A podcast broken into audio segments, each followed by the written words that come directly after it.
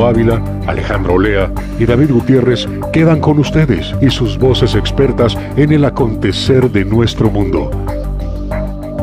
Mesa de Tres inicia ahora.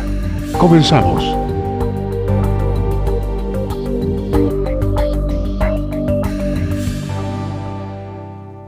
Las opiniones expresadas en este programa son a título personal y responsabilidad de quien las emite. No representan la línea editorial de la empresa ni de ninguna de sus estaciones afiliadas.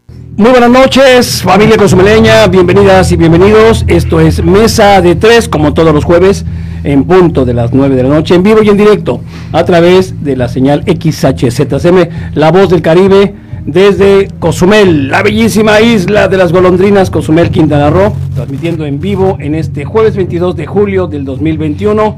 Tengan cuidado, por favor, cubrebocas, sana distancia, eh, cuidémonos todos, porque estas nuevas variantes han estado pues eh, ya en, todo el mundo.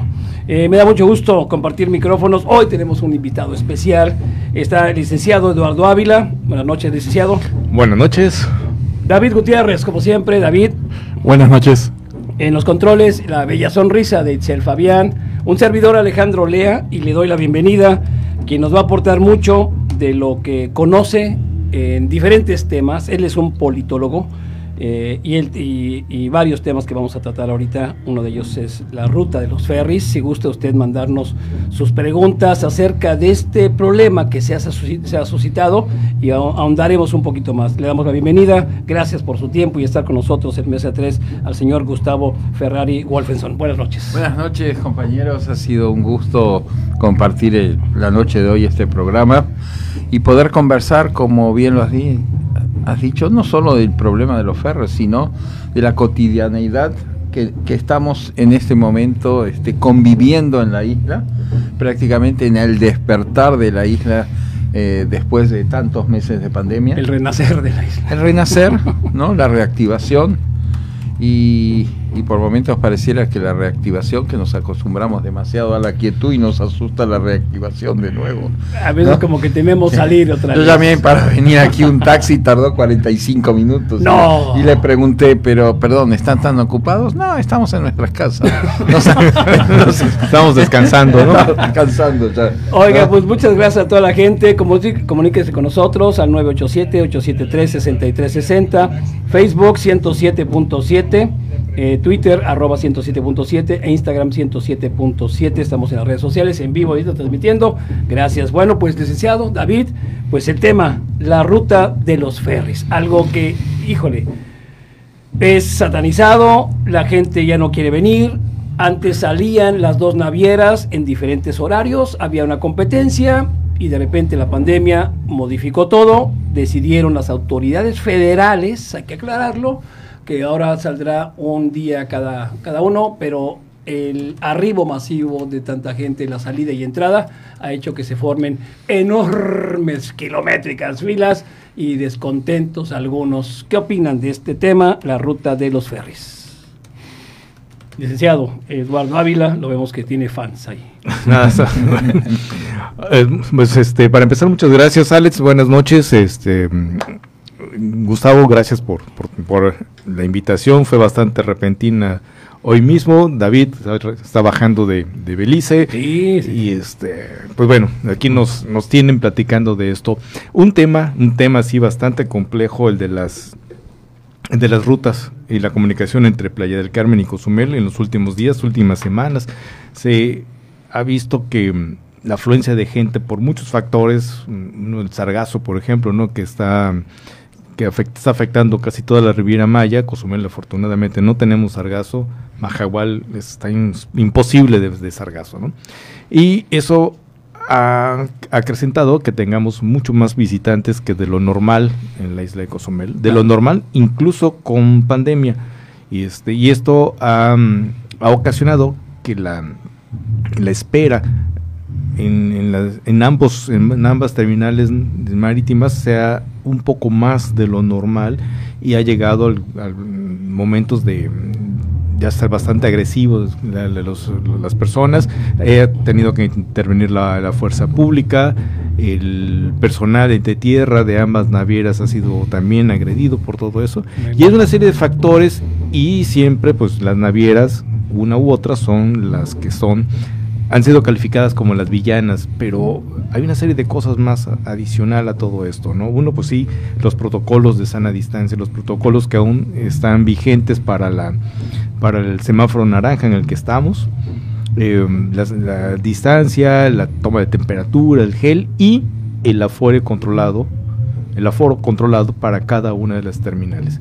Entonces, cuando llega al número máximo permitido dentro de la terminal, pues cierran la puerta y los demás tienen que esperar en la calle. Que dices, bueno, ¿de qué sirve si adentro están, están son pocas personas, pero tienes a 1500 personas en la calle?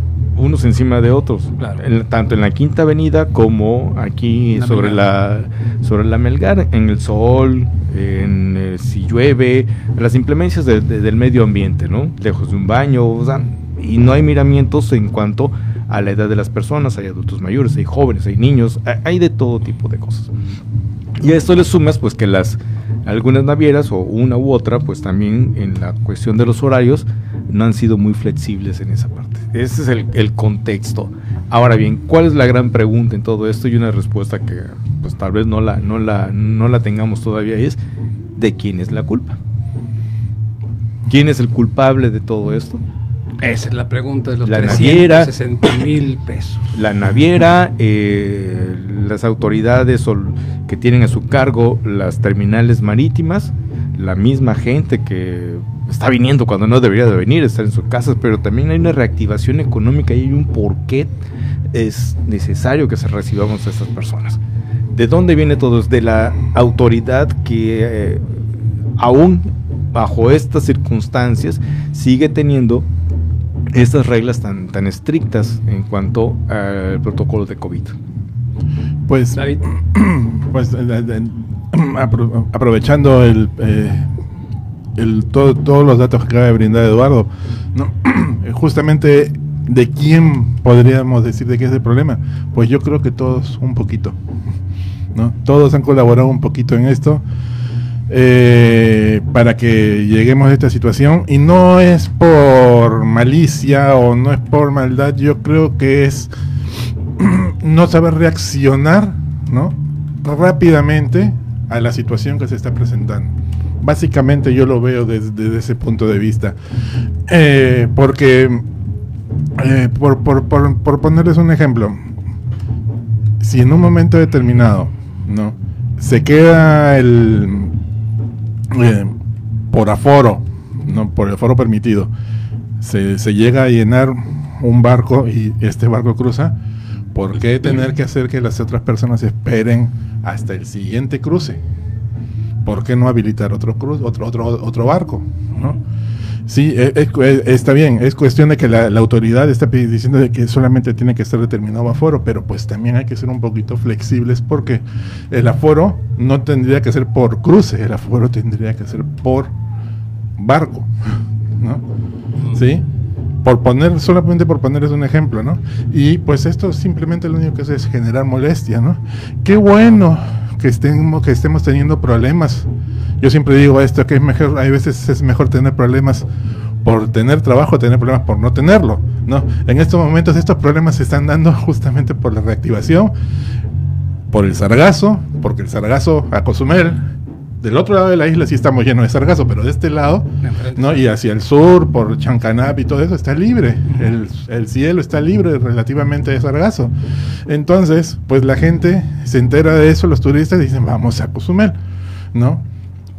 y eso lo que ha hecho es que se eleve la cantidad de personas que están cruzando normalmente a la isla. Y qué bueno que estén llegando, pero qué malo que estemos reaccionando lentamente, en conjunto, ¿no? Autoridades, ¿no? Y también como las, las navieras que en esos momentos quizás deberían de presionar un poquito más para decir, ok, perfecto, no hay, no hay un barco, vamos a sacar un, vamos a sacar un siguiente barco. Que, como que yo lo he visto que, que, que en el caso de Winjet, hace eh, dos domingos sucedió de esta De manera. hecho, llegaron a un acuerdo, las ¿no? autoridades también llegaron a un pero, acuerdo. pero no todas lo hacen. Eh, ya, ya en... No, entonces, entonces ahí, como solamente para terminar, ¿no? Eh, aquí hay que meterle hay que, este, de todos un poco y, y de todos colaborar, porque esto es en general para el bien de la isla y a sacar el máximo provecho a esta ola de turistas que están comenzando a llegar y darles verdaderamente un buen servicio, porque al final, mente un turista que se va molesto, No, olvídalo, claro. no solamente no llega él, sino Uh. hace de que cinco más o diez más no lleguen. Señor Gustavo Ferrari. Yo creo y quiero rescatar lo que acabamos de decir de la desprolijidad de poner orden en la forma. Eh, veo aquí en la misa que hay dos computadoras de mano, todos tenemos teléfonos inteligentes y seguimos frente a ese mundo tecnológico utilizando las cosas más primitivas cuando necesitaríamos utilizar o funcionalizar la parte inteligente. Cuando tú compras el boleto se supone que está numerado. La capacidad de cualquiera de los barcos eh, creo que son alrededor de 600 personas. Cuando llegas a vender el boleto número 600, digo, inmediat- inmediatamente dice señora hasta aquí, Ah, Hasta aquí. eh, o se lo vendo, pero el que, el que sigue El 601 ya es de ya es de otra hora. Si quiere esperar en su casa, si quiere irse enfrente a tomar un refresco, un café o esperar, ya es su problema. ¿Eh? Pero a las 7 usted va a entrar. Y a las 7, digamos, el 601, por decir así, va a ser hasta el 1200 y así sucesivamente. Entonces generamos un poquito de orden.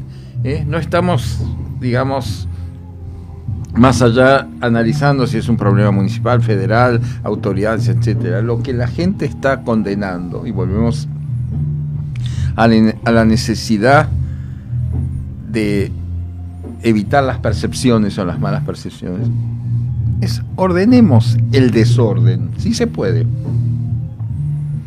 ¿No? Entonces, tú llegas y te dicen, mire, sí, ok, su boleto es el 599, usted es el último no hay capacidad para esas 500 personas estar en la parte de arriba. Aparentemente tienen una, un cupo de unos 400 y pico. Bueno, esos 100 perfectamente pueden estar alineados hasta ahí. Quiere decir, estos entran. Perdón, creo uno en un estadio de fútbol, un recital de rock, todo eso sí, es igual, ¿no? ¿Por qué no lo podemos ordenar acá? ¿No? ¿Por qué las personas que están ahí, ¿no? Que me pasó antier, ¿no? Me ponen gel al, al entrar después de la barda. Compro el boleto y lávese las manos, señor. Si me lavo las manos, me quito el gel que me acaba de poner su compañero atrás. Ah, ¿se puso gel? Sí. Ah, entonces no se lave las manos. A ver. Entonces tenés tres personas que podrían estar ordenando, no, para, digamos, en esa dicotomía de que si te pones o no te pones gel. Y creo que, que es un poco lo que la gente está pidiendo, ¿eh? no está pidiendo nada más, no está protestando si el precio es caro, si no está, si los que vienen vienen, etcétera, etcétera. Es decir, señor, ¿no? Tenemos 600 y como bien dice, si, si realmente está nuestra predisposición poner un, un barco alternativo a esa misma hora, qué bueno. Y si no hay, espérate a las 7. Pero no llegues a las 5, te venden un boleto para las 5 y subís a las 8. No. Ahí ese es el problema. Claro, ese es el problema. ¿Eh? Y es donde está la molestia y es donde están Exactamente. la- ¿No? las manifestaciones Entonces- de inconformidad y le echas la culpa a todos. A, a todos. a Exacto. todos, exacto. Ahí No, pero ahora, la pregunta es, ¿da- ¿doy un servicio o mi objetivo es vender boletos? Entonces ahí está también el, el Eh, problema, Esa ¿no? es otra de las percepciones. Sí, exacto. Hablando con todas las algunos amigos aquí en Cozumel, decía, Alex, obviamente eh, tú trabajas en una naviera para unos... Ok, perfecto. Los que se están beneficiando son todos ellos. Y a quienes están perjudicando es a la isla de Cozumel, porque la gente ya no va a venir, no vuelve, y en cambio eh, las dos compañías son las que se están beneficiando de esto. Bueno, ordenar el desorden. Exacto. Ahora, eh, ahora hay otra cosa, lamentablemente... Y ahí, perdón, Mm. y ahí perfectamente lo puedes manejar por una cuestión de, te diría, relación o interacción comunitaria con API, con las navieras, con el gobierno municipal. Ahí no es competencia. O sea, el orden no tiene competencia, ¿no? A ver, porque es lo mismo que la salud, si la vacuna te la pone el gobierno central, el gobierno municipal, el gobierno del estado, tú lo que quieres es vacunarte, punto. De dónde viene es otra cosa. Y si te citan a las 2 de la tarde, por lo menos a las 3 quieres salir vacunado, no a las 11 de la noche. O sea, ese tipo de cosas yo creo que es parte de la calidad de vida. ¿no? Y en pocas palabras, que los responsables estén conscientes de que tampoco pueden jugar, pero no decir una palabra más agresiva, digamos, con, con esa calidad de vida de las personas. Así es. Con las actividades que tienes programadas, ¿no? Ah, sí, pierdes eh, conectes de vuelo, pierdes, Pierdes trabajo, muchas cosas. pierdes muchas cosas. Ahora, pero ¿por qué no volver a las dos navieras como estaba antes? Bueno, ahí, ahí creo que Digo, esa también es una parte de, de- de- de poner orden en este desorden. Volver otra vez a lo que estaba antes, a las dos navieras y salir y cada quien decide Mira, a dónde quiere ir. Yo ayer estuve en Isla. Me llamó la atención la frecuencia que hay desde Puerto Juárez. o- Ah, el, nuevo barco, sí. Y pero de- eso el- no, bueno, el nuevo barco, el Carete, está saliendo desde la zona hotelera. Sí. ¿no? Yo digo Puerto Juárez o Punta Sames o que están directos. Ajá. Es más, yo llegué a. faltando, eh, pasando 10 minutos de la hora y pensé, bueno, me voy a quedar parado por lo menos esperando el cruce unos 20, 25 minutos. O sea, generalmente eran a la hora y a la media, a la hora y a la media. Llegué y, y era prácticamente como el metro de la ciudad, ¿eh? Se llenaba, salía y salía, salía, salía. Y tú ves de repente Isla que está saturado de barcos, ¿no? O anclados o no, no sé si lo tienen un poco como, como garage de muchas. Pero hay una frecuencia permanente. A ver, ¿cuánto puede durar esto? Un mes más. O sea, el tema es así, ¿no? Es como en tu casa, ¿no? Tú sabes que, a ver, un bimestre al año por el calor te va a llegar una factura alta por el clima. Exacto. ¿Eh? O sea, lo tienes así, ¿no? Ya- es que, ay, qué sorpresa, me llegaron dos mil pesos. No, tú No. sabes en tu planeación Ya es de que cajón si pagas 300, 500, no sé qué, un bimestre te, vas, te va a venir Va a estar el por muchísimo ¿no? calor. Entonces acá es lo mismo, o sea, ¿cuánto puede durar? Qué bueno que fuera todo el año, pero sabemos que no, que viene Cíclico, el Termina el termina el- hambre, el octubre hambre. Se- que no termina el verano y ya. Y ya. Así ¿no? es. Cíclico. Hasta Navidad de vuelta. Entonces, a ver, son dos meses. Un mes. ¿No? Cuesta mucho. ¿eh? Agarrar un teléfono y ponerse de acuerdo. Ahora, pero también esto, bueno, pero entendemos el malestar de la gente en este ciclo, es porque son Ajá, cíclicos, sí. eh, pero sí, la, sí, está, sí de alguna manera sí está perjudicando ahora, ¿no? Porque es el tema ahora de moda, eh, la gente se está quejando en ciertas horas también, porque hay, hay que aclarar que no en todas las No horas. es todo el eh, día. no es todo el día. Si fuera todo el día, David, imagínate, pues sí estaríamos ahora, así que preocúpate más.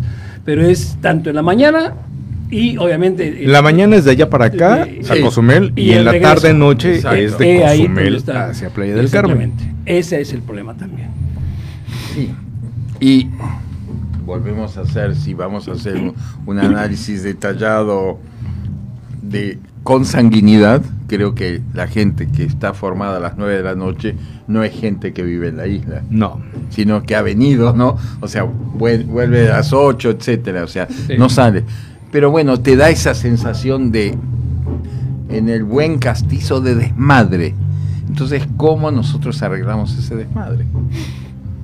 Porque también es todo, es para el turismo, Exacto. es parte de nuestra imagen turística. Claro, para ellos. ¿no? Exacto. Es, es- ese es, ese es el, el- el- después el problema que se termina, que, que fue con lo que cerré en mi anterior intervención, ¿no? Un turista molesto. no, no solamente él no regresa en un momento determinado. Su familia y, los, y los vecinos. El entorno le va a decir, tú este problema no se lo recomiendo. Claro. ¿no? Ese es, ese- y eso es un problema, y es un problema grave, que, que de verdad tenemos que tener. Yo, yo, por eso yo lo que decía en el- con lo que inicié y vuelvo a repetirlo, hay que ser más ágiles para tomar decisiones. Sí. Porque si, si por decir, por, por poner un ejemplo, que decir, de que es que hay que aplicar un cupo de personas que es lo máximo que debe quedar, porque eso es lo que dice la autoridad, pues es peor, es peor el resultado de que agarren y se quedan acumuladas 1500 personas, todas juntas unas al lado del otro, ¿no? que, que agarrar y, y por aforo decir que no crucen tantas personas, porque en ambos casos este, este, en uno estás tratando de controlar y por el otro lado estás juntando personas y ese es un punto en el cual se pueden contagiar un montón de un montón de personas juntas. Es, entonces, ¿dónde está la solución? Hay que, hay que, hay que ser un poquito más versátiles y más rápidos para, para tomar esa Ahora, decisión. ¿no? yo lo que he visto de la- las quejas de, de la gente es que dice, a ver, permiten una cantidad, la gente no sabe si son 400, 300, 500 personas en la terminal. Dice, a ver, hay un determinado número de personas en la terminal y hay como 3, 4 veces más en la calle. Y después llega el barco, se sube y el barco lo llena. Si el barco le cae a mil personas, van a meter mil diez. Entonces dice, a ver, la autoridad que es la que regula y dice, en la terminal solamente puede ser determinado número de personas, y después dejas que suban todos al barco. Exacto. O sea, ¿dónde está el, el beneficio de tener una reglamentación como la que tenemos en ese momento? De que llegan a una peluquería y si hay tres personas más, Sí. te la cierran. Vas a la panadería y te dicen, no, nos podemos estar aquí dos porque si viene uno más pasa el inspector y me lo cierra. Los restaurantes te avientan la cuenta a las 10 de la noche porque a las 10 y media. La que vas al inspector, te lo cierra y tiene una multa altísima. Así pasa aquí en Mérida y en Cancún y en todos Eduardo, lados. me pasó viniendo de Cancún anoche. Venía en la combi para llegar. Venía en la combi para llegar. Y la super playa Cancún Express y todo lo demás. Subieron gente y este- viajaba parada. Exacto. Yo te puedo decir, digo, hablo ahora, capaz que me baja y no llego al cruce, porque llegué- llegaban safe. Pero cuando me bajé en playa le dije, oiga, ¿no le parece irresponsable esto? Me quedó mirando así con, con cara de, ¿eh? Digo, What? sí. Está. Había gente parada, lo único que faltaba el tubo del medio. tubo del medio. Exacto, ¿no? Pues sí. Bueno, hoy, hoy a la mañana copié el número de placas y todo llamé e hice la, La la queja. queja. No voy a decir denuncia, la queja, ¿no? Pero entonces volvemos a- al hecho, ¿no? O sea, Por un lado nos apretan esa reglamentación y dices, bueno, ¿cuál es el sentido? exacto. Si, si- si rompes la regla. Sí, o sea, aquí nada más le permites un determinado número de personas arriba en la terminal, pero allá afuera estamos unos encima del otro. Oye, el caso increíble, voy a romper un poquito esto. eh, hace poquito fue el juego de las estrellas de béisbol Sí. en, Estados- en Denver, Colorado. Hace 23 años no se hacía ahí. Bueno, es, es una semana de fiesta total.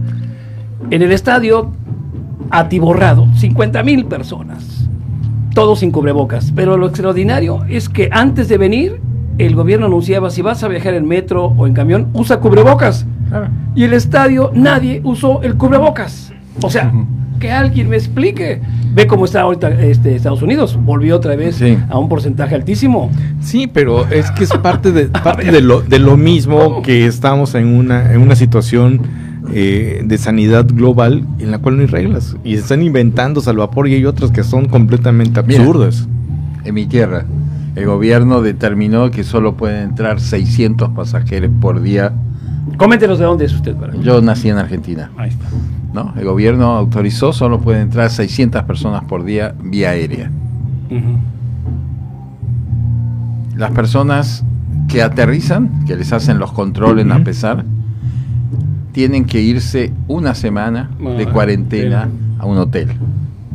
Mi pregunta es, yo tengo mi casa porque me tengo que ir una Hotel. semana a un hotel. Porque me lo pagan ellos, me lo van a Eh, pagar. no, no, lo tengo que pagar yo también. No, ah, no, entonces, no, o sea, no. es ridículo. No, por Son- supuesto. Son, son cosas ridículas, ¿no? Entonces, este... Y 600 personas en avión y medio tienes Exactamente. Mil ¿no? Personas. Y, hay no sé cuántos varados por todos lados en los aeropuertos. Ujú. A lo que voy es, es eso, ¿no? O sea, prácticamente hacemos reglamentos eh, de volada, así, que ni siquiera nos podemos tomar tres minutos y poner medio dedo de frente para hacer qué.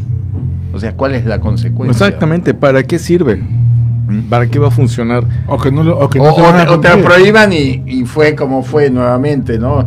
Hace 10 días la Copa América y están todos centrados así, o fue el velorio de Maradona que después, ¿no? O sea, ese aquelarre, ¿cómo lo controlas? Y yo lo- se lo, se lo complemento, yo soy peruano Sí. eh, este y estuve hace unos días en Lima, no estuve 15 días, 15 y 16 días. Allá, por ley, uno tiene que llegar y a los y 15 días quedarse en el sitio Sí. que uno declara. Exacto. Y no puede salir de ahí. ¿No? Y que tiene que firmar una carta que por geo, que, que te van a ubicar con geolocalización y todo ese tipo de cosas. Pues yo inmediatamente el día siguiente comencé a moverme y ustedes creen que en algún momento alguien me detuvo. Es otro- No. No, y además pensemos, ¿no? ¿Cuántos pasajeros por día? ¿Qué Es imposible que lo. Pero frente a eso, antes de ayer me contó un amigo que le pasó lo mismo, hizo lo mismo en Buenos Aires. Y llegaron a la casa. Y lo peor que vive solo se estaba bañando. Entonces no contestaron. Al día siguiente le llegó un requerimiento judicial, que no sé qué, penal de la PGR y tal demás. Y me estaba bañando. O sea, no escuché el timbre. o sea, pero bueno, son ridiculeces. Esa era de- esa- yo creo que esa- vamos a ir a una pausa ahorita en breve. La disyuntiva ahorita, eh, ya a año y medio, que o más, casi dos años, ¿no? La gente, o sales, o como, o vivo, o vendo. Es que vuelvo a repetir ¿Qué rapidito, hacemos? Es que hacen normas y piensan que esas normas van a estar dos meses, cinco meses, diez meses, seis meses, un año. Y no, estamos viviendo en un cambio permanente con esta pandemia. Claro. Esa norma la tienen que ir ajustando prácticamente cada 15 días. Eso es lo que, ese es el problema. Es Ese más, problema. te diría cuando se publica ya es vieja. Sí. Exacto. Hay, hay cosas que así son, ¿no? Sí, lamentablemente, incluso empezando hasta por las autoridades, algunas autoridades hasta mundiales, lo sabemos, que no usan el cubrebocas, mandan ese mensaje y bueno, pues seguimos con este problema. eh, mucha gente sigue a estas autoridades y ahí también los problemas que se han suscitado, ¿no? Pero en fin, vamos a ir a una pequeña pausa. Recuérdenles, estamos aquí en Mesa de Tres, esto que es la ruta de los ferries. Tocaremos otros temas interesantes con nuestro invitado especial, Gustavo Ferrari Wolfenson. Esto es Mesa de Tres. Vamos a una pausa y regresamos. Estás en Mesa de Tres. La voz del Caribe. 107.7 FM.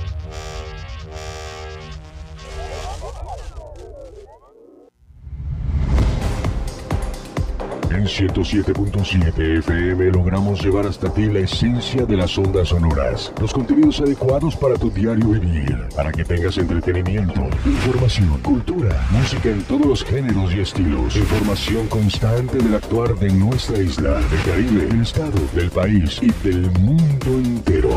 Es decir, en 107.7 FM hacemos radio. Somos radio, es la radio. 107.7 FM, hacemos radio.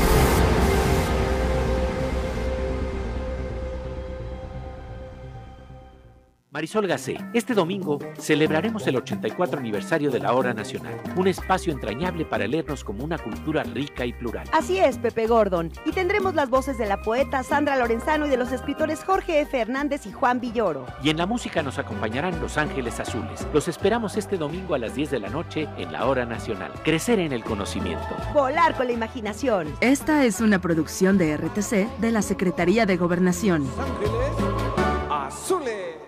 Una de las cadenas televisivas y radiales más famosas del mundo, la Deutsche Welle de Alemania, llega a nuestra estación.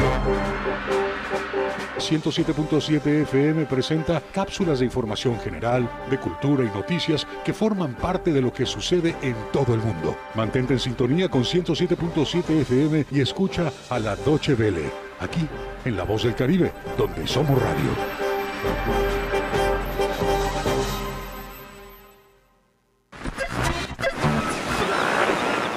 En el Caribe mexicano se escucha una frecuencia. 107.7 FM, transmitiendo desde Cozumel, Quintana Roo. Si viene usted a Cozumel, disfrutando sus amores, si viene en luna de miel, coma muchos caracoles. Entrevistas, noticias, entretenimiento y la música que a ti tanto te gusta, la encuentras aquí en La Voz del Caribe.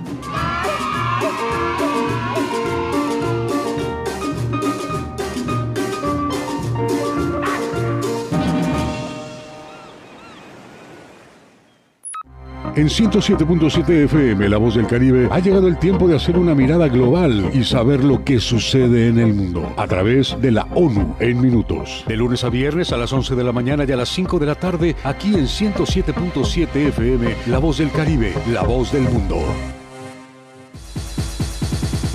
¿Quieres ser parte de nuestra comunidad en Facebook? Encuentra nuestra página como 107.7, da clic en me gusta y sigue nuestras publicaciones.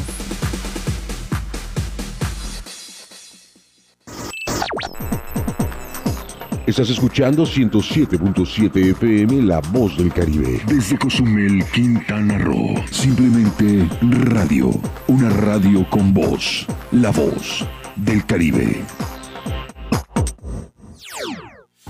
Las voces expertas del acontecer de nuestro mundo están de regreso. Mesa de tres. Continuamos. 9 de la noche con 30 minutos exactamente. Ahí está muy alto, un poquito más abajito. Eh, gracias. Continuamos en la mesa de tres, el licenciado Eduardo Ávila, David Gutiérrez, un servidor Alejandro Lea y nuestro invitado especial, el politólogo Gustavo Ferrari Wolfenson, que nos trajo luego ahí un mate riquísimo luego y nos queda pendiente el mate. Eh, seguimos con el tema de pues eh, este los ferries, el, el cruzar, el cómo ordenar lo desordenado. ¿Qué se debe de hacer ahora para que todos estemos contentos, aclaremos, esto es importante, no es todas las horas en cuanto se hace este cúmulo de masivo de personas, ciertas horas. Hubo un, un encuentro entre las navieras, entre el APICRO y los dueños y representantes de las navieras hace el fin de semana. Se pusieron de acuerdo que los días, señor eh, Ferrari, eh, amigos, cuando esté lleno la otra naviera puede apoyar, obviamente, para ir este, eh, este, Disminuyendo. disminuyendo todo este trayecto. ¿Qué hacer entonces? Esto, la Secretaría de Comunicaciones y Transportes también debe voltear y ver y de abrir ya que las dos navieras salgan a competencia. Yo creo que sí. La competencia es sana. Creo que todos experimentamos más allá de los orígenes y los conflictos cuando teníamos tres navieras. Tú llegabas y elegías. Elegías por precio, por comodidad, por rapidez o por inclusive quién tenía menos fila y me- te ibas directo para ahí. ¿no? Es parte de la competencia. Si los números no dan, que es un argumento válido también por el lado empresarial, volvemos a decir, no te dan durante todo el año, has analizado los números de estos dos meses o este mes que está este caos, ¿no? ¿Cómo se puede producir esa solución? Pero no nos olvidemos que en esa suerte de aislamiento insular tenemos la necesidad imperiosa de estar comunicados. Entonces ya no es un negocio, sino es un servicio a la comunidad Es necesario. Y necesario. Sí, por supuesto, porque no es como Ciudad del Carmen, que Exacto. es una isla, pero está conectada por, es, por dos ¿no? puentes, ¿no? Eh, no te- aquí no tenemos. Aunque tengas que pagar el puente, porque no, es- no es gratuito, pero este, pero no tienes la necesidad de un barco. Pero aquí estamos aislados. Sí, y, y lo que consumes en la isla tiene que venir de algún lugar. Exactamente. Ojo, creo que, volvemos a decir, también está, está dirigido a, en este momento, al turista, aquella persona que cruza y trabaja del otro lado. Quizás no a la generalidad cozumeleña, que eso es un poco la percepción.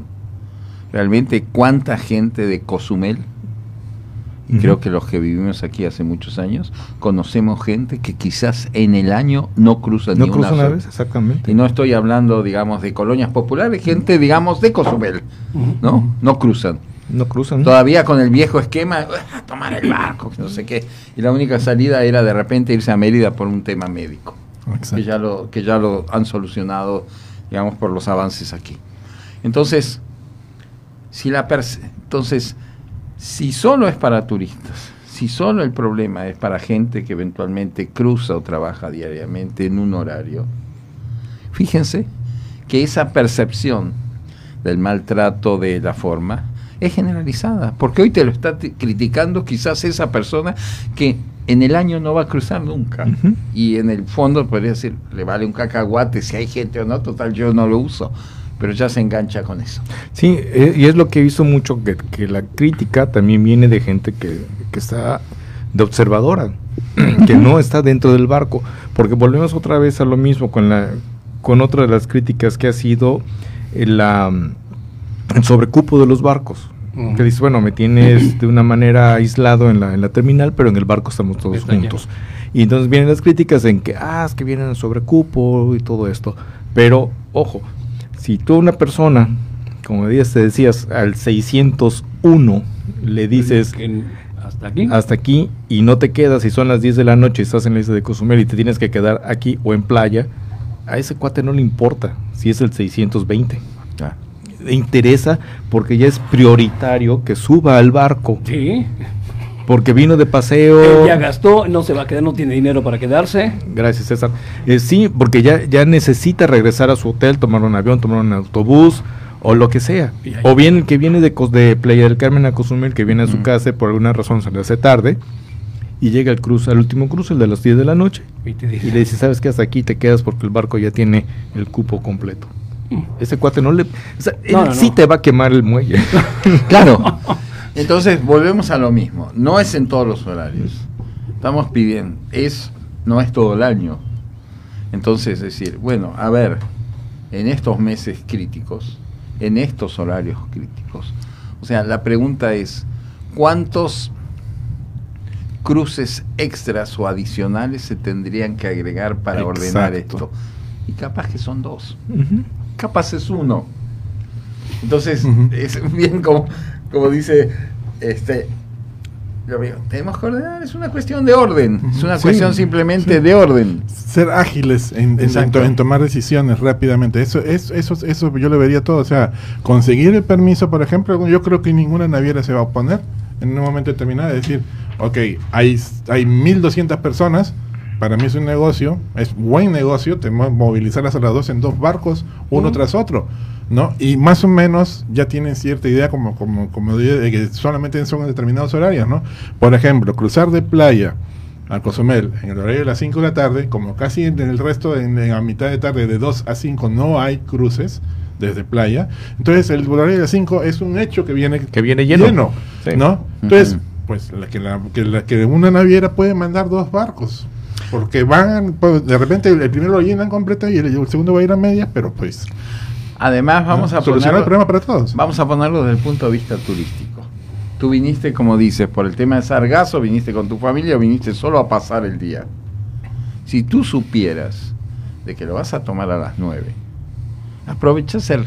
No te tenés que ir a formar desde las 5 de la tarde. Son cuatro horas que lo desperdicias de playa, Sí. de conocer, inclusive de comprar, ¿no? O sea, de, de un detente de la reactivación económica.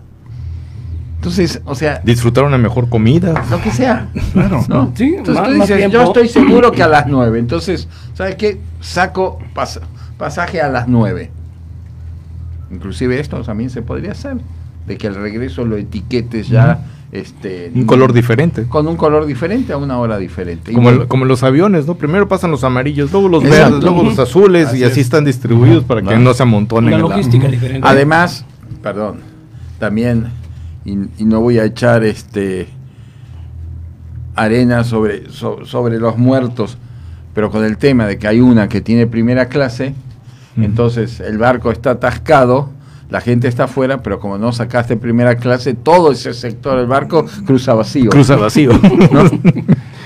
o sea, entonces, Híjole, e- este tema, bueno, vemos que también aquí una de las soluciones, aparte de que tiene que, que voltear la Secretaría de Comunicaciones y Transportes, tiene que venir, la COFESE también tiene que hacer parte, que es uno de los árbitros que no se Sí. ha presentado, se ha hecho guaje, en fin, y también que se oiga el, el clamor de los diputados federales, para eso están, para eso están, porque de repente no ex- hablan. ¿existen? Eh, creo que sí, cuando, cuando es quincena. y ahora los eligieron, ¿no? No, y además, bueno, tenemos el caso acá, creo que la bandera de uno de ellos, el que ganó era la ley de islas, ¿no? Entonces, este, bueno, ¿dónde está el aprovechamiento realmente, su preocupación por las islas? ¿no? Exactamente, Claro. pero en fin, con esto vamos a, a- a la gente, hay, hay saludos, hay temas sobre el licenciado acerca de Ah, esto, hay un preguntas. tema, hay un tema aquí que, que este Pero antes una pizza también para el invitado. El- Sí, sí, sí, pizza, pero ahorita. hay que ir por unos platitos nada más. Ahorita. Bueno, un, un tema, un tema del, del número de barcos, ¿no? Que, que me están comentando que este que la naviera Ultramar está operando con dos barcos nada más. Entonces dicen, oye, saturan la isla con muchos barcos, porque hay muchísimos barcos amarillitos y ahora resulta ser que no tienes barcos, que nada más hay dos, Dos. para operar. La otra, pues, empezó con uno, en pandemia empezó con uno y ahorita ya tenemos otra vez tres barcos en operación, en caso de Winjet. En, eh, pues son, son de los puntos que, de- como bien hemos, hemos platicado durante todo ese, ese, este, ese tiempo, en el poner orden. Claro. O sea, si tienes barcos, úsalos, Úsalos. vamos a traerlos. Sí, muchos están parados. Están digo. parados, están los vi, fondeados. los vi ayer en, en Isla. Están fondeados. Ahora resulta ser que, que nada más tienes dos barcos y, y en esta y en esta naviera en ultramar como dice bueno como tienen la parte de VIP y si no si Si no no la vendes todos van a Ah, montonar inclusive la zona de juegos de los chicos tampoco te, de los niños te dejan utilizar. sí cuando y dices oye No, pero. Pues estamos estamos Estás en- viendo el temblor y no te ubicas. Así es. Por Dios. O sea, y, y creo que yo había suficiente tiempo para reaccionar, porque si en un momento determinado era por problemas, no sé, de que no tenían el personal, ¿no? Porque Ujú. es entendible de que hubo una reducción de personal en todas las empresas, claro. ¿no? Las navieras son empresas, es entendible. Pues en ese momento no lo tenían, ahora ya lo este, ya han tenido suficiente tiempo como para volver a contratar personal para tener habilitados los barcos. Sí, a- a- contrátalo hasta ¿No? eventualmente. Es el momento de darle trabajo a la gente. Na- nadie, nadie está diciendo en este caso de, a, a- a- a las dos navieras de que agarren y volvamos a la- al, al status quo a, a marzo del 2020, ¿no? En el cual el típico cosumereño me voy a cruzar la playa, ¿no? Y estaba dos o tres minutos antes del cruce y llegaba y lo encontraba. En safe así Sí, llegaba. Hasta te esperaban y aplausos te daban. Yo, yo siempre, yo siempre- yo siempre, yo siempre decía, ¿no? Si yo llego 15 minutos antes, me decía, me siento raro en el muelle esperando. ¿no? Ahora hay que estar una hora antes Sí. para Sí. estar llegando. Entonces, este, no, es entendible. Estamos, en- estamos nuevamente volviendo a retomar este, este, este, este sendero de acostumbrarnos. Y hay, hay problemas, ok, es entendible, pero no, no, no, no, no, no exijamos eso porque no vamos a llegar ahora, quizás el próximo año, ¿no? Pero también hay que habilitar todo y hay que comenzar a volver a poner operativo todo nuevamente como estaba antes. Y creo que ya ha pasado suficiente tiempo como para hacerlo, para que Sí. ya esté listo, ¿no? Pues yo creo que es cuestión de voluntades, es cuestión también de echarle un poquito de logística, ayudarnos entre todos. Estás viendo el temblor y no te hincas, por favor, digo. Sí. Olvídate del VIP, olvídate todo eso. No, y Digo, gra- y hay, hay, que, hay que agradecer que no ha habido ningún tipo de desgracia. no, hasta ahorita, ¿no? afortunadamente que no. tampoco no se ha dado el caso, perdón, inclusive como hemos visto, ¿no? De personas que, que, digamos, son trasladadas de emergencia por una enfermedad, de que les pueda pasar, digamos, una gravedad porque no puedan subir a Oiga, tiempo pero- no los sí, dejen. Pero ¿no? bien comentó Eduardo eh, al inicio del programa ya la molestia de la gente y le digo de un caso verídico en donde la, un, pasa- un pasajero molesto sacó un arma, amenazó a un trabajador de ultramar. Porque e- ellos cumplen su trabajo y te dicen hasta aquí o el cubrebocas, llegan maleducados, llegan Sí. algunos no se lo ponen, e- es su trabajo. Esta persona, en primer lugar, como nadie detectó que tenía un arma, imagínate, que venía para Cozumel y le sacó un arma eh, amenazándolo. O sea, casi se suscita una tragedia por esto. O sea, esas cosas son las que hay que evitar. La compañía debería evitar esas cosas, siendo un poco más este eh, eh, Bueno, a- para, amable. pa- para empezar en, en playa, tampoco cuando llegas no tienes la lluviecita, la lluviecita de, de líquido sanitizante, ¿no? Que- No, no, hay Nada. Aquí ya la quitaron. aquí la quitaron por inoperante por- sí. sí, no sirvió.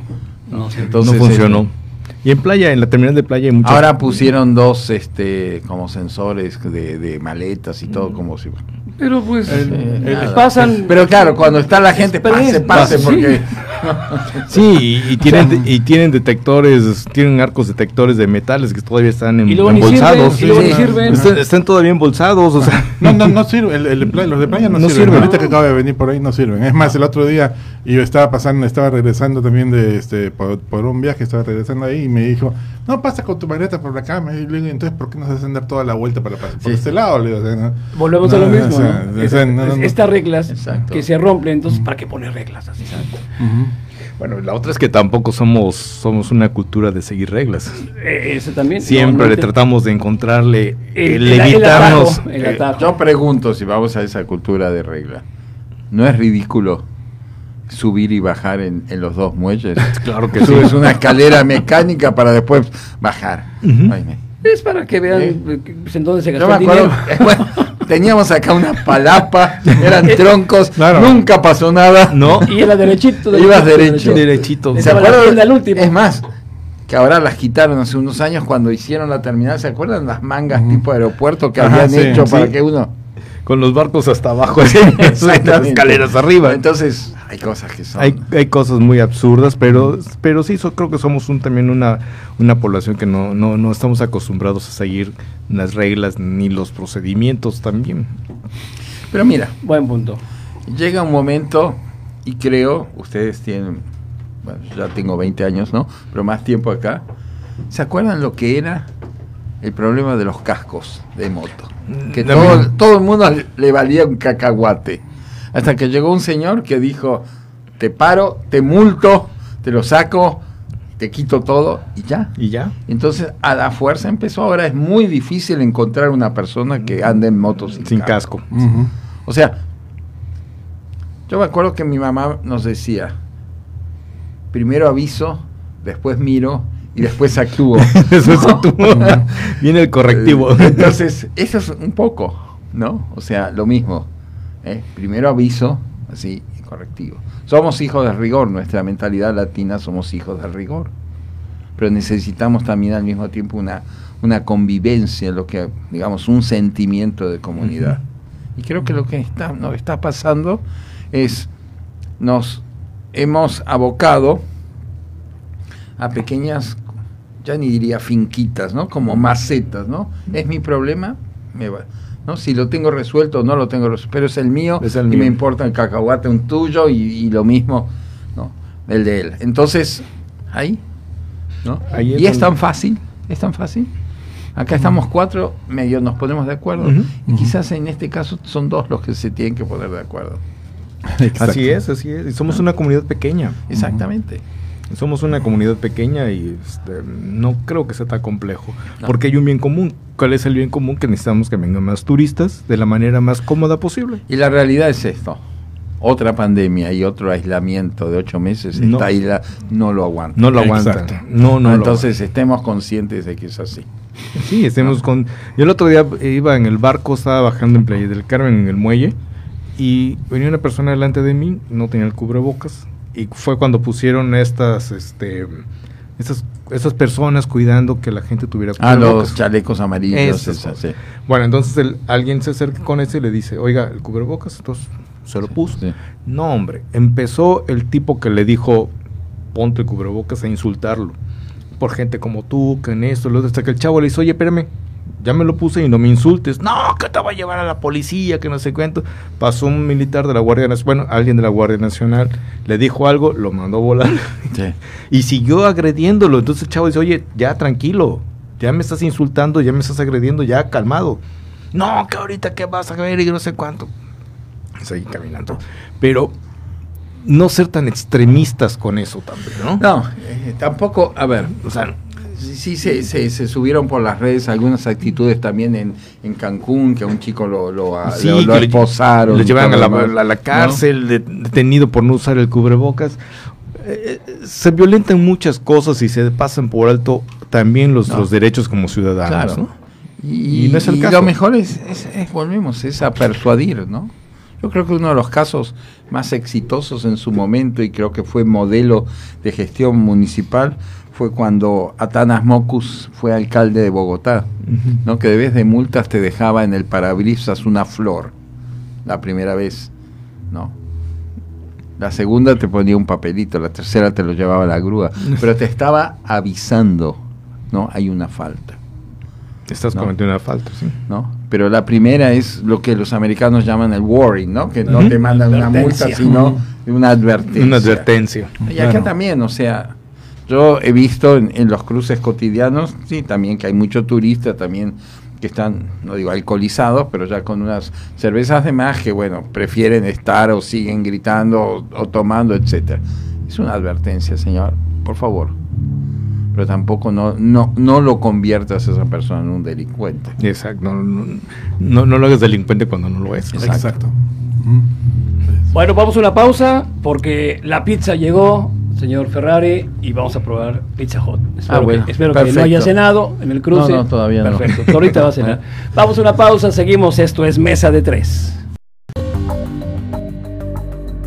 Vamos a una pausa y regresamos. Estás en Mesa de Tres.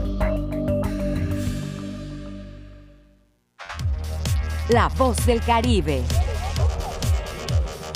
107.7 FM.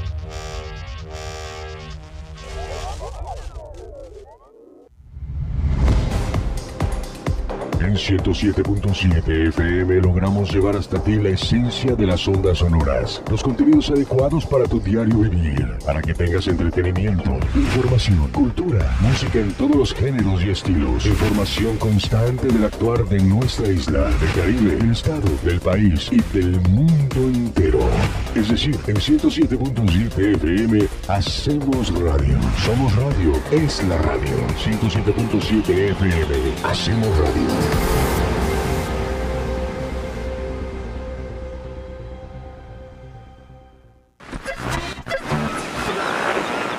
En el Caribe mexicano se escucha una frecuencia. 107.7 FM, transmitiendo desde Cozumel, Quintana Roo. Si viene usted a Cozumel, disfrutando sus amores, si viene en luna de miel, coma muchos caracoles.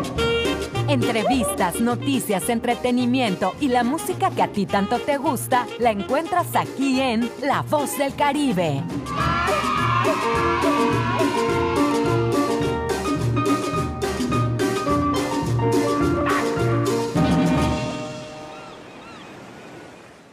¿Y tú ya estás conectado a las redes? Ahora entra a 107.7.fm y acércate a la comunidad de la voz del Caribe. Conoce acerca de sus programas, sus conductores, podcast, barra programática y mucha información. Sobre todo puedes escuchar online y bajar la app de 107.7 para que la escuches desde cualquier parte del mundo. Conéctate a la red de la voz del Caribe. Entra a la página 107.7.fm. La voz del Caribe. Marisol Gacé, este domingo celebraremos el 84 aniversario de la Hora Nacional, un espacio entrañable para leernos como una cultura rica y plural. Así es, Pepe Gordon. Y tendremos las voces de la poeta Sandra Lorenzano y de los escritores Jorge F. Hernández y Juan Villoro. Y en la música nos acompañarán Los Ángeles Azules. Los esperamos este domingo a las 10 de la noche en la Hora Nacional. Crecer en el conocimiento. Volar con la imaginación. Esta es una producción de RTC de la Secretaría de Gobernación. Azules. Enough. Ver tú, Sataol, sí, tú que escuchas la 107, ¿sabes cómo se llama realmente y dónde está? Pues escucha esto. Es la XHZCM y se encuentra aquí cerquita, está en la Quinta Avenida con calle 2 y 4 Norte. ¿Quieres llamarme Tecato? Marca el 987-6885-040. Y si no puedes aguantar las ganas y mandar un WhatsApp, pues escribe al 987-8736-360. Estamos aquí en Cozumel, Quintana Roo, papito, la isla bella de las golondrinas, así, y transmitimos con 1900 watts de potencia, así que nos escuchamos hasta dentro de los cenotes.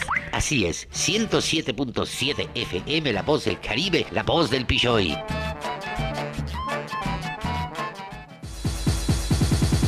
¿Quieres ser parte de nuestra comunidad en Facebook? Encuentra nuestra página como 107.7, da clic en me gusta y sigue nuestras publicaciones.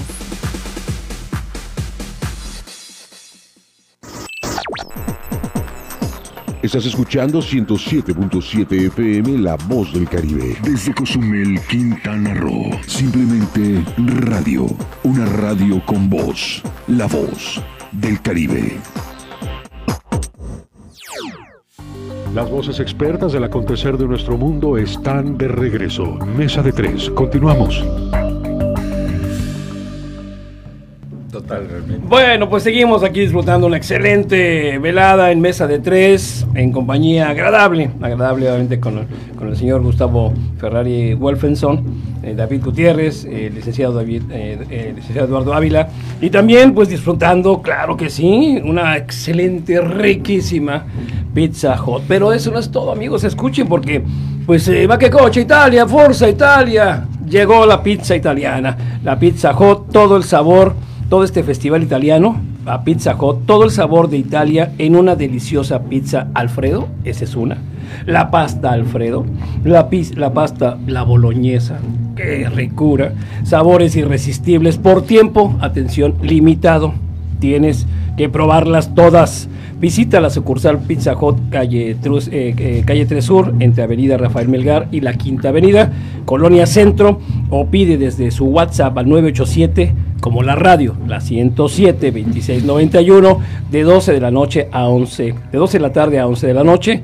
Le recuerdo una vez el WhatsApp 987, recuerde la radio 107 2691. Llegó el Festival Italiano Pizza Hut todo el sabor Italia en una sola pizza. Puede ser la pizza Alfredo, riquísima, la pasta Alfredo y la pasta boloñesa. Gracias, Pizza Hut. Oye, pues qué bueno, ¿no? Hombre, ma che cocha, gracias Forza, gracias ragazza. Oigan, eh, eh, otro tema para tocar y abordar rápidamente. El INE aprueba una multa de 55 millones de pesos a Movimiento Ciudadano y 400, así, 448 mil pesos a Samuel García. Esto porque su esposa le ayudó en las redes sociales porque ella es una influencer eh, en su campaña. Y de repente, tómala, que siempre no, papá, porque pues, le debiste, tu esposa debió haberte cobrado porque ella trabaja de influencer y es un gasto de campaña que no, que no, que no lo, no metiste.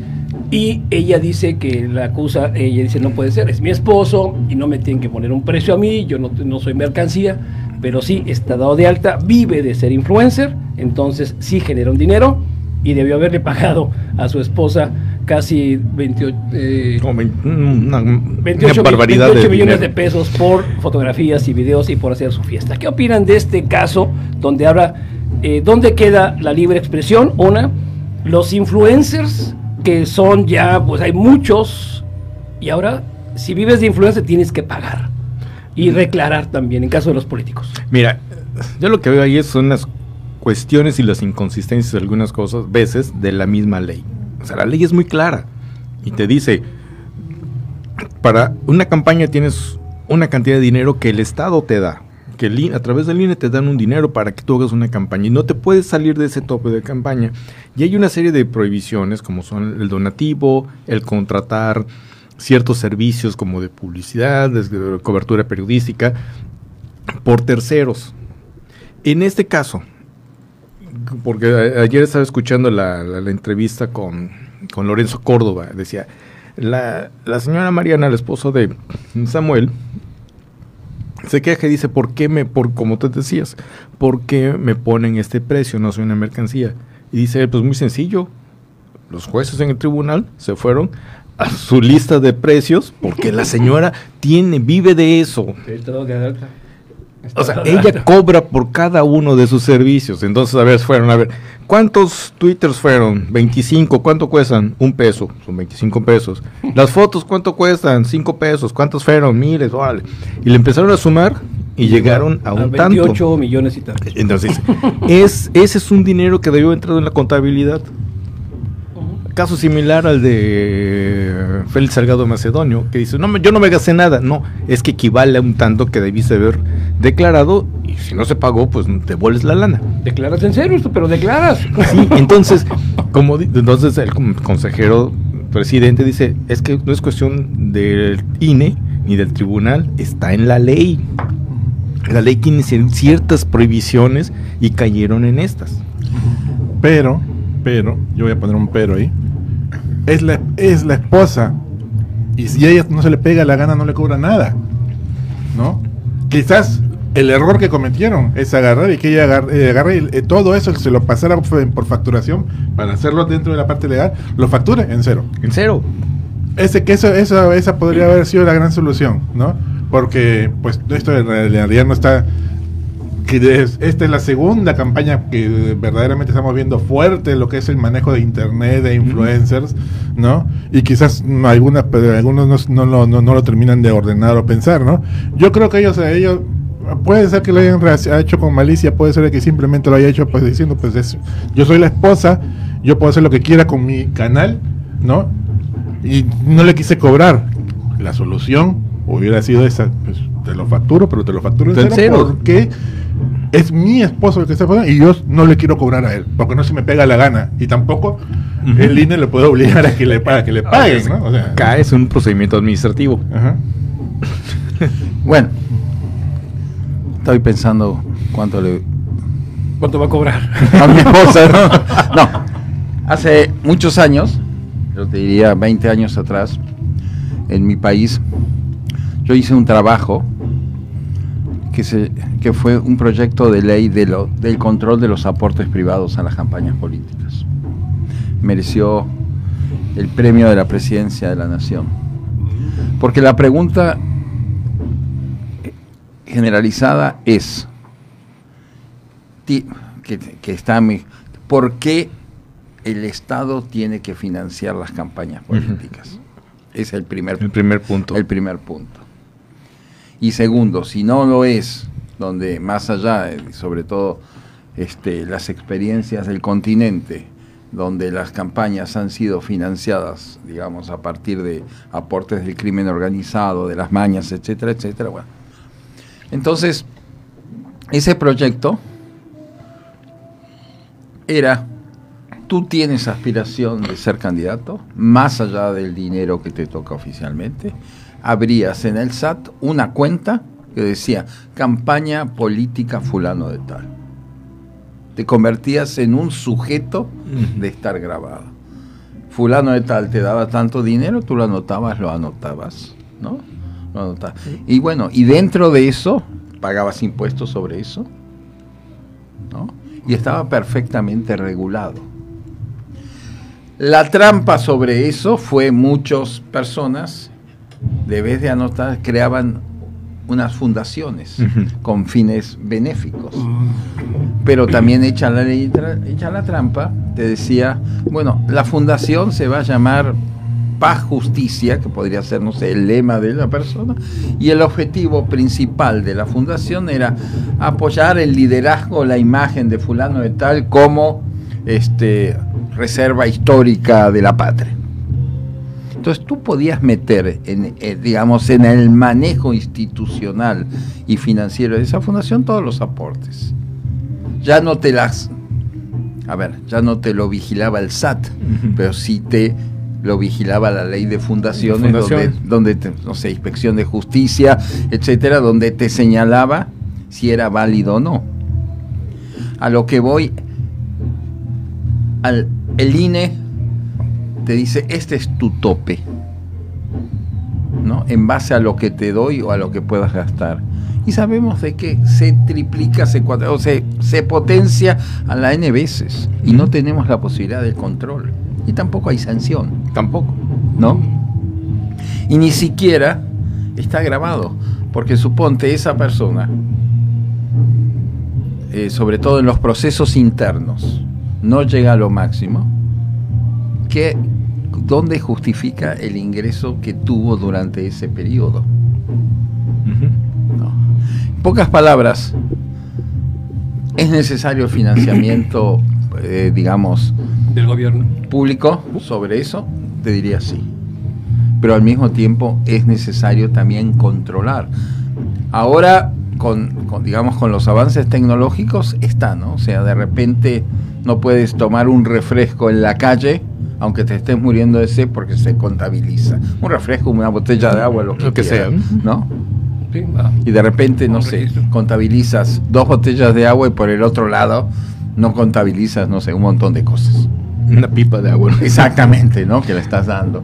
No, no puedes hacer, o ahora las, las cuestiones que tienen que ser utilitarios de tela, ya no puedes una, una pluma porque tiene que ser nada más de tela y descartable, cosas por el estilo. Entonces estamos, es un poco quizás eh, lo que empezamos también a hablar de, de- de los barcos, ¿no? Tenemos tanta ley, tanta disposición, que está tan vulnerable y nadie las entiende, que por ahí, por ahí fluye y después explícame. O después, peor, castígame. ¿Qué significa el castigo? Ese es un buen punto, porque aquí en este caso, entonces también al Partido Verde Ecologista, que metieron varios influencers a 200 mil pesos cada uno, suman casi 20 millones, que por cierto dice el Partido Verde, no, pues yo no, nosotros no lo pagamos. Entonces, ¿quién compró, papá? O sea, ¿de dónde salieron, no? Exacto. Eh, entonces, vemos que primero le dan una multa más leve al, al verde ecologista, al próximo gobernador, al candidato electo Samuel García, 55 millones de pesos. Y la pregunta es aquí, ¿lo sabían los partidos? ¿Movimiento Ciudadano sabía que podía cometer esto y se quedó callado? Yo creo que sí. Porque la multa, ¿cuánto más puede ser? Bueno, son 55 millones que, de- para él. No sé si para Movimiento Ciudadano.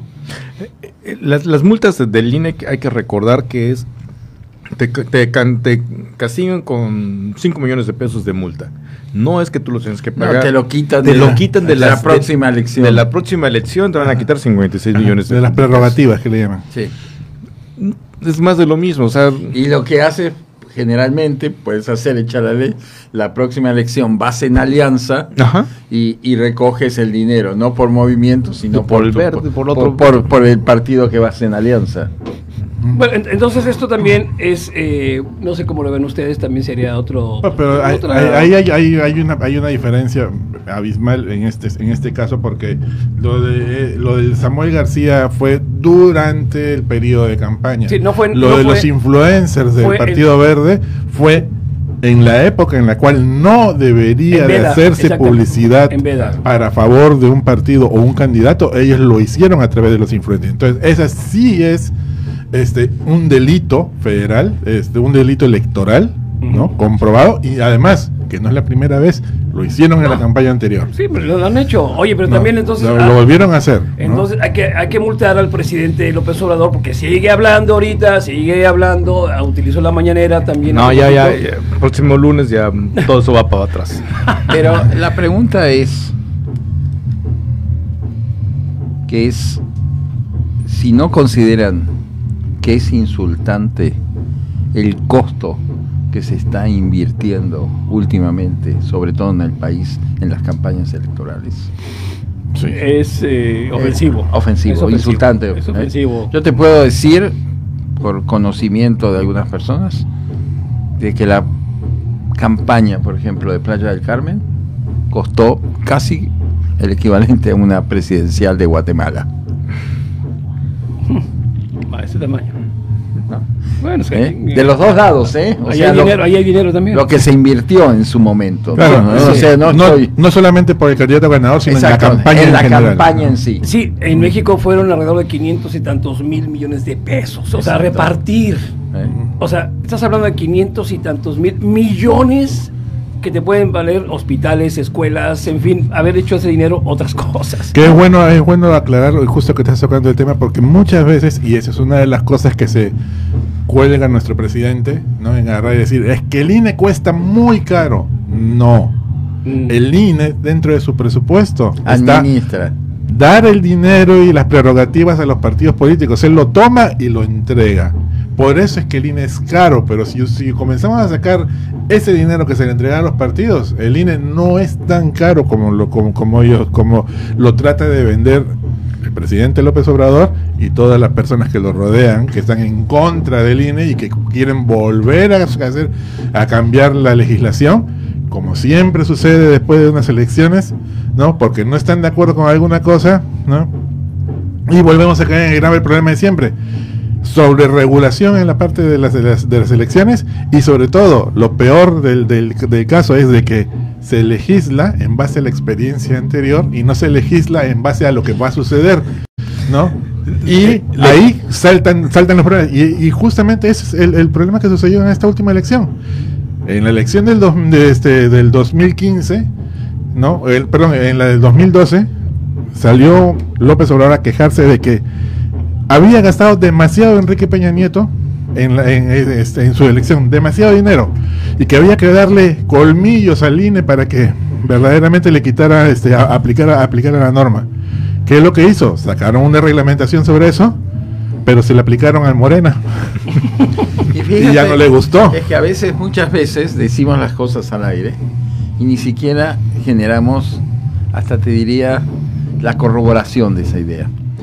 Eh, uno de los grandes problemas de, de, digamos, eternos del debate no son las elecciones, sino los sistemas electorales.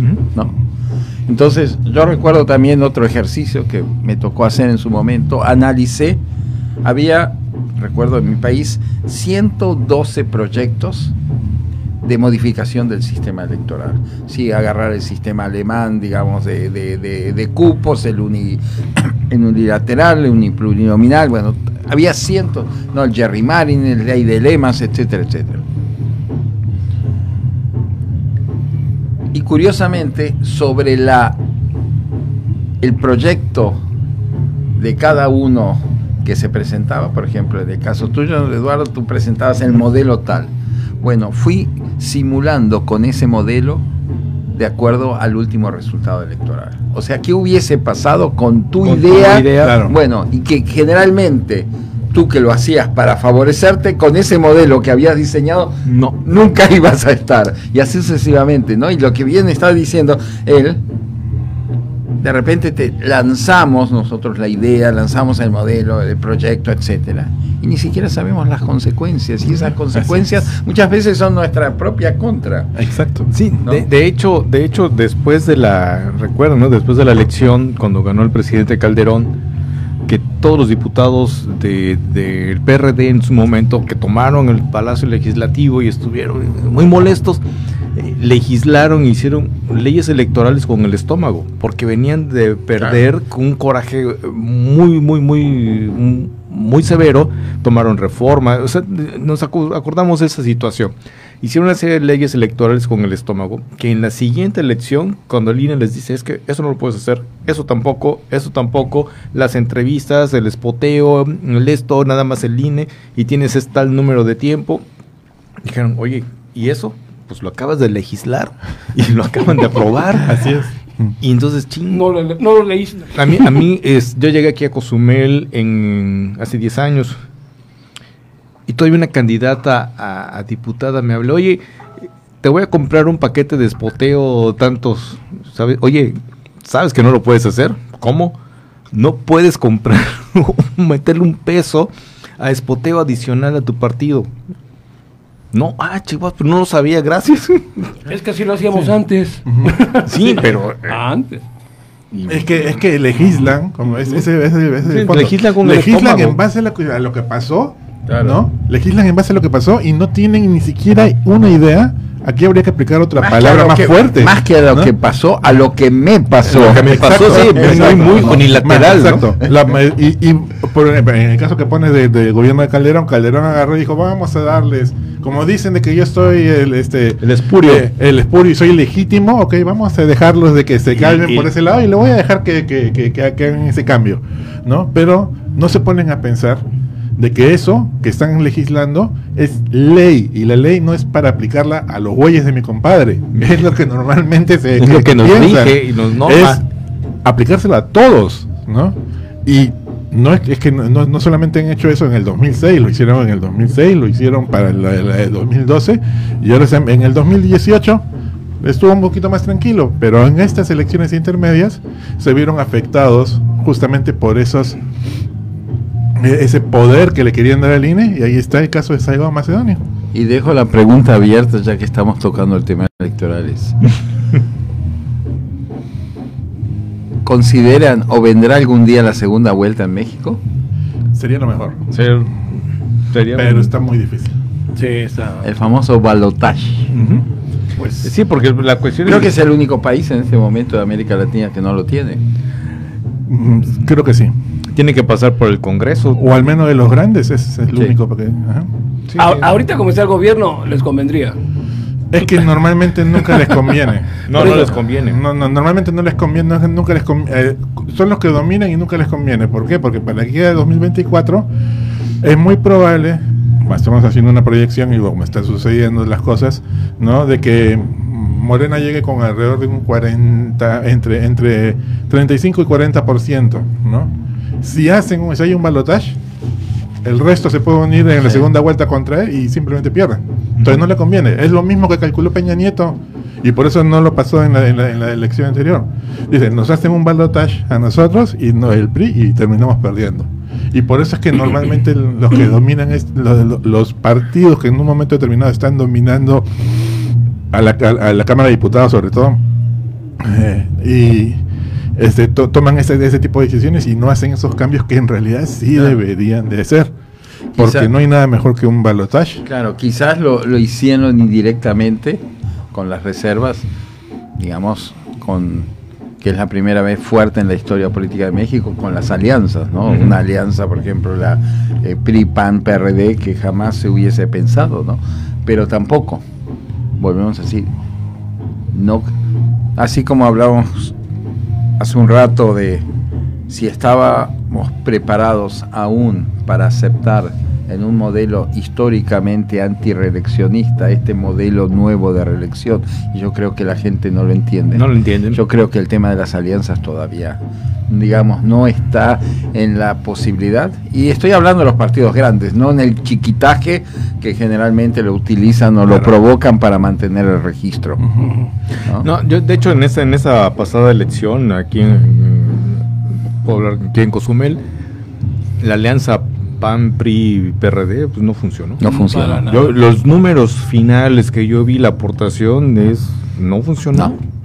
Si hubiesen ido solos cada uno de ellos, otro Bueno, creo que el PAN hizo su- la elección más baja en más baja, muchísimos, muchísimos años. años. Prácticamente el 50% No, estuvo me- yo- guardado. Sí, yo creo que menos y el, y el que votó, y ese 50 que votó, votó por otro. Ujú. no por lo, la representación de su alianza. Ujú. En lo cual quiere decir que, que, este, que no fue una alianza ideológica, sino nada más convenenciera por el momento que estaban viviendo. Además, Y- en un lugar como es Cozumel, donde históricamente, digamos, esa confrontación Sí. ¿no?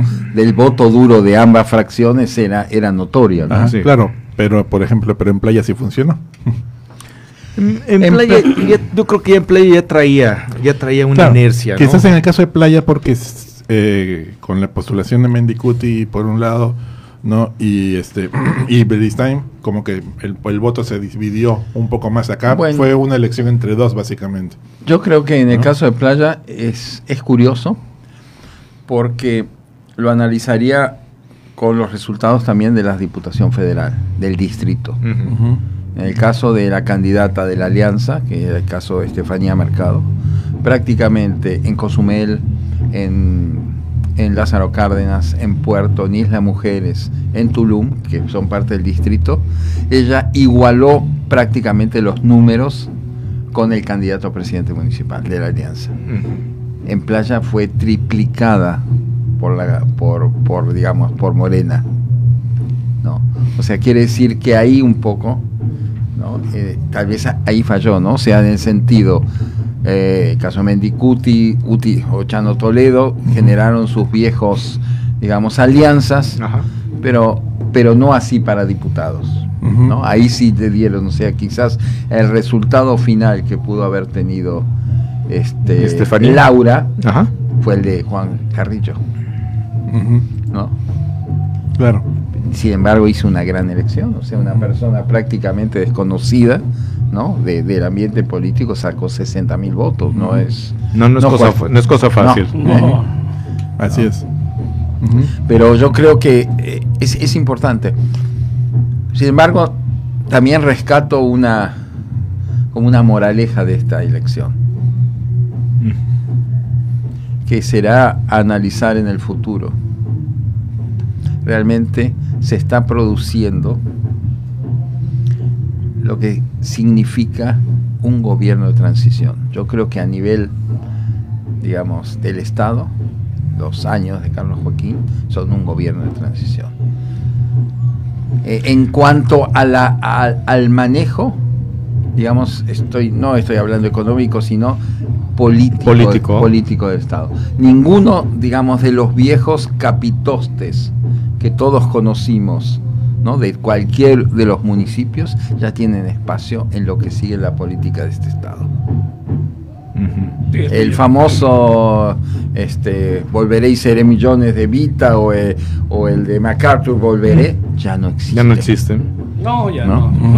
muy difícil vas a ver un- ya un personaje de estos que la gente lo quiera ver también de nuevo, al contrario, el que sigue, ¿no? Exactamente. y, y estamos viendo que hay buenos y malos, desconocidos y hasta algunos, perdón, ridículos, pero están ahí. Sí. ¿no? Y vaya que hay mucho ridículo ahí. Exacto. Oiga, pues ya nos vamos. Pues nos vamos. Ya nos vamos. La última y Ya- nos vamos. La última y nos vamos. Pues de agradecerle muchísimo por su tiempo. No, al contrario, eh, chicos, para mí ha sido, digamos, un placer estar con Y ustedes. escuchar también de su opinión, conoce usted muchísimo estos, estos premios que ha ganado también a lo largo de su carrera, ha seguido la política, en fin, las empresas, eh, vaya, por eso es un, polico- un politólogo pues extraordinario, ya este, reconocido y nos gustó, por eso queríamos platicar de estos temas, que verlo de este no tan visceral como otras personas en cuestión de cuestión de los cruceros, eh, los ferries, eh, ya vimos que es cuestión nomás de que eh, el, arreglen el- lo que está en, problemas, hay cuestión de, de voluntades y vemos también como pues ya con, con respecto a las, pues, las multas que hacen los partidos, todo el mundo se jacta de eso, todo el mundo lo hace y son ridículas las multas que... Mira, eh, yo creo que hay, hay, hay algunas cosas que rescatar, que ¿no? en un mundo tan globalizado, digamos, interrelacionado, donde prácticamente todo está en el momento, hay dos cosas que, que para bien o para mal se están rescatando. En un mundo globalizado estamos re- recuperando también un egoísmo muy personal del ser humano. O sea, tú puedes pavimentar toda la ciudad, pero si tienes un bache en la puerta de tu casa, vas a decir, no hizo nada. No hizo nada. Exacto, ¿Eh? efectivamente. O viene una brigada, no, pode lo- el árbol, pero en forma de patito, ¿no? Ya no me gustó. Sí. Y después el segundo, lo que sí es el capítulo pendiente, es el rescate y la recuperación del sentimiento de comunidad. Y en una isla como la nuestra, creo que el gran éxito de cualquier autoridad, más allá del sentimiento político, la ideología, es tratar de recuperar ese sentimiento de identidad. No lo tiene Playa, Cancún no lo tiene. Cancún no lo tiene, Puerto Morelos tampoco. tampoco, Tulum lo está perdiendo. Sí. Chetumal, Chetumal sí lo Chetumal y Cozumel como el viejo esquema, ¿no? Norte Igual sur. Carrillo Puerto también. También. Son comunidades muy cerradas que han crecido así. ¿Eh? Pero estas nuevas no. No.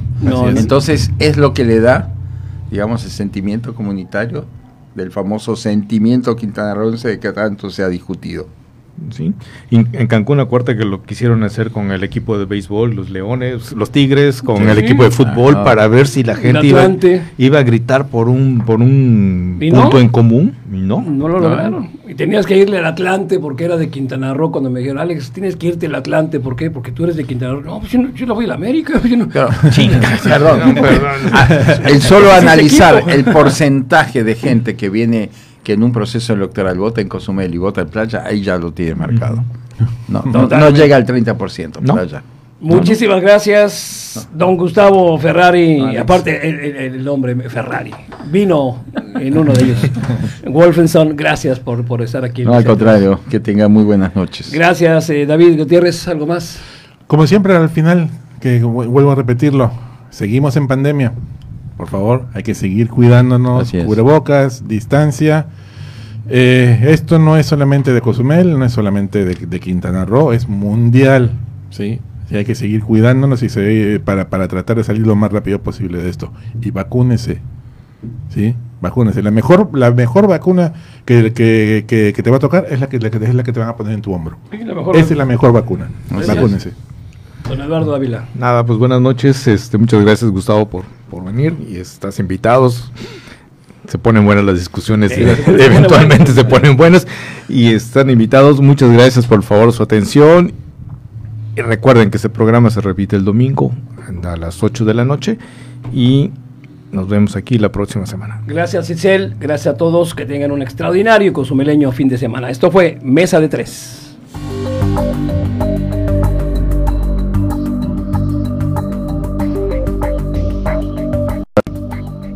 Esto fue Mesa de Tres con Eduardo Ávila, Alejandro Lea y David Gutiérrez. Los esperamos en la próxima emisión de este espacio del acontecer del mundo y las voces expertas que solamente 107.7 FM tiene para ti. Hasta la próxima.